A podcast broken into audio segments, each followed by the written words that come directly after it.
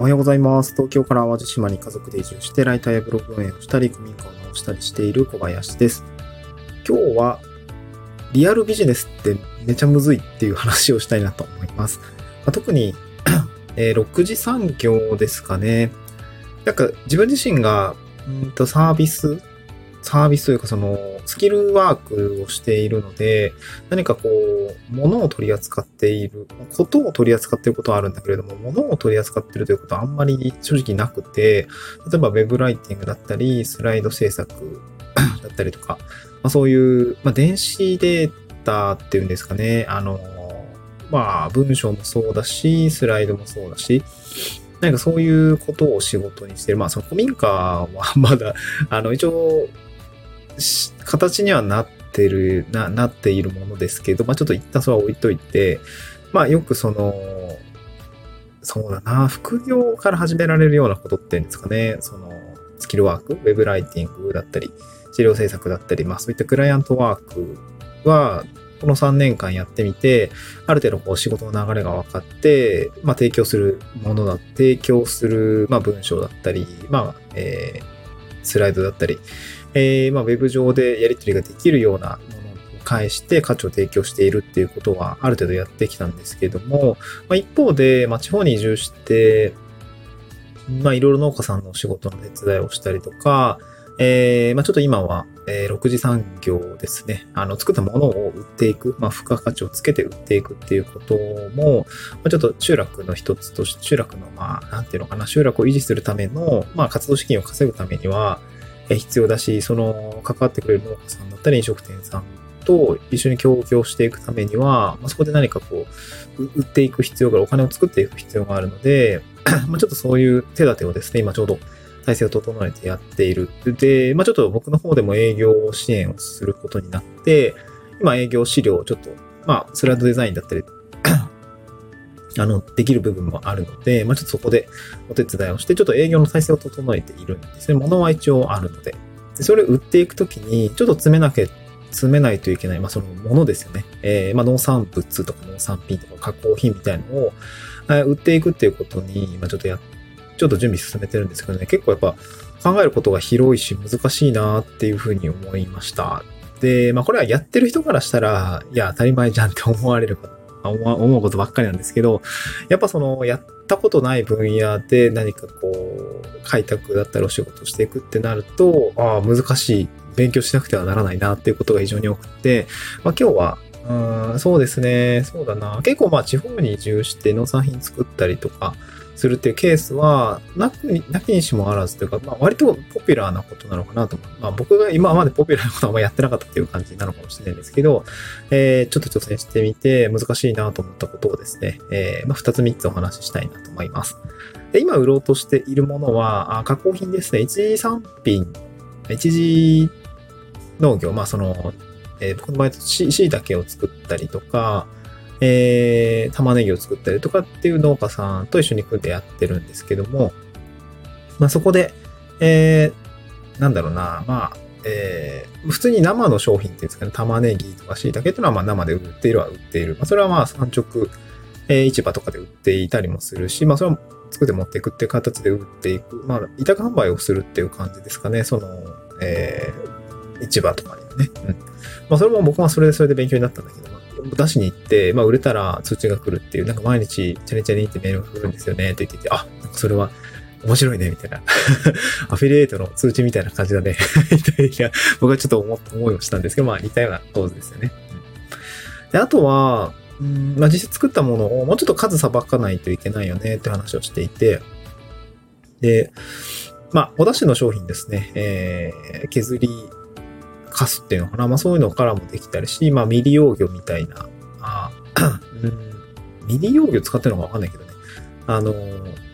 いりこだったりとか、あとは乾燥トマトかな。なんかそういうものがいろいろあるんですけど、まあ、そういうお出汁の商品を今、えー、物はできているので、これちょっと売っていくっていうフェーズになってきていて、で、売り先はですね、まあ、パッケージにこだわって作っているので、まあ、結構見た目もおしゃれで、で、中身もすごく美味しくて、まあ罪悪感のない、まあ僕ちょっと今ダイエット中なんで 罪悪感を感じながらね、えー、ちょっとご飯気にしたりしてるんですけど、まあ飲むものね、カフェラテとか、そう甘い砂糖とか入ってるものは控えて、あのー、たまにめっちゃ飲みたくなるんだよね。控えて、で、その代わりにお出汁飲んだりとかね、まあやっぱ体に良いものだったりとかもするので、特に罪悪感なく飲めますし、まあドリップするだけで飲めるので、お湯注ぐだけで飲め飲めるということで、特になんか削ったりとか、えー、お湯沸かして、なんか、こう、出汁ってほら、おか、なんか削り節とか湯になんか溶かしてお出す、出すのって結構大変そうじゃないですか。そこは、まあドリップで飲めるっていうところがあって、まあその利便性も良い。まあ商品、ものとしては商品として、まあ売れる価値は全然ポテンシャルあるかなと思ってるんですけど、まあこれを量をさばくためには、飲食店さんにおろしたりだったりとか、あとはあのサービスエリアの方に、えー、まあ淡路結構サービスエリアでの売り上げって結構高かったりするし、まあ市場っていうよりはお土産かな、贈答品に近いものだったり、もちろんその百貨店とかにおろすっていうことももちろん検討はしていて、商談会に参加していることもあるんですけども、まあ、まずは島内での まあ、淡路島島内かな。淡路島のものなので、お土産として、まあ、サービスエリアだったりとか、えー、に、なんていうかな、営業しに行くのに、その、いろいろ、まあ、チャット GPT とかに聞きながらどういうこと、まあ、もちろんその商品の特徴を端的にまとめておこうとか、えー、生産品のストーリーだったりとか、まあ、用法ですよね。どうやって使うのかみたいなところは、えー、ある程度、なんて言うんでしょう。うんと、商品の説明資料としては、まあ、こさえることができたんですけども、なんていうのかな。うんとね、えー、さらに具体的な実務に入っていくとき、例えば、えー、配送とかかな。えー、っとね、なんて、なんて言ったらいいんだろ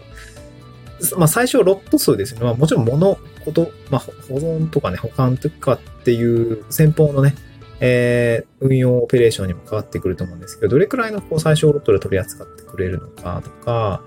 えー、っと、あとはそうですね、まあ、売価だったり、掛け値だったり、売り値違うな。えー、まあ、よく目にするのが、あのメーカー、メーカー希望小売価格みたいなのがあるじゃないですか。で、今回僕らの場合で言うと、立場的にはメーカーにはなるんだけれども、それを代理店販売してくれる委託業者、まあ、サービスエリアだったりとか、まあ、市場だったりとかっていうところに委託販売をお願いするときには、えー、メーカー希望小売価格の、まあ、大体まあ、リザヤが必要になってくるので、えー、その委託販売してくれるとこには、7掛けだったり6掛けで、えー、販売をするみたいなところがあったりしますよね。そのリザヤが委託販売料になるとしては手手数料としてお支払いする分なので、そこの部分の価格の面の、まあ、交渉の叩き台としては持っていく必要があるし、あとはやっぱり、その、い、物として棚をね、棚をしっかり確保していただくためには安定供給が必要になるので、その辺のこう、なんとね、週に1回届けりゃいいのか、まあ、売れ行きによって、ね、朝、3日後ぐらいに行けますかって連絡をいただいてやるのかみたいな。ちょっとその辺がね、ちょっと全然全くわかんなくて これ仮説じゃむずいぞと。うん、全然わからん、ま、的外れなことも言ってもね、先方にしてもなるから、なんかちょっとその知ってる人に聞かないとまずいなと思っていて、なんかそういうのをちょっと調べようかなっていうふうに思ってるしです。まあもちろんその、やってる人に聞くっていうのが一番、周りに、ね、いたらいいんだけど、なかなかそういうのがね、えー、つてがないと難しいなっていうところがあって、まあちょっとコミュニティとかにも投げてみようかなと思うんですけど、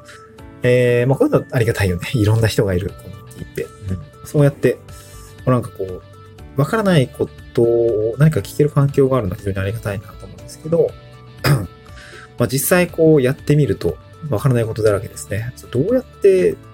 そう、あとね、椎茸とかも、まあ飲食店、結構高級料理店とかに、まあ、こだわりのある素材を使ってる料理店とかに営業に行きたいんだけども、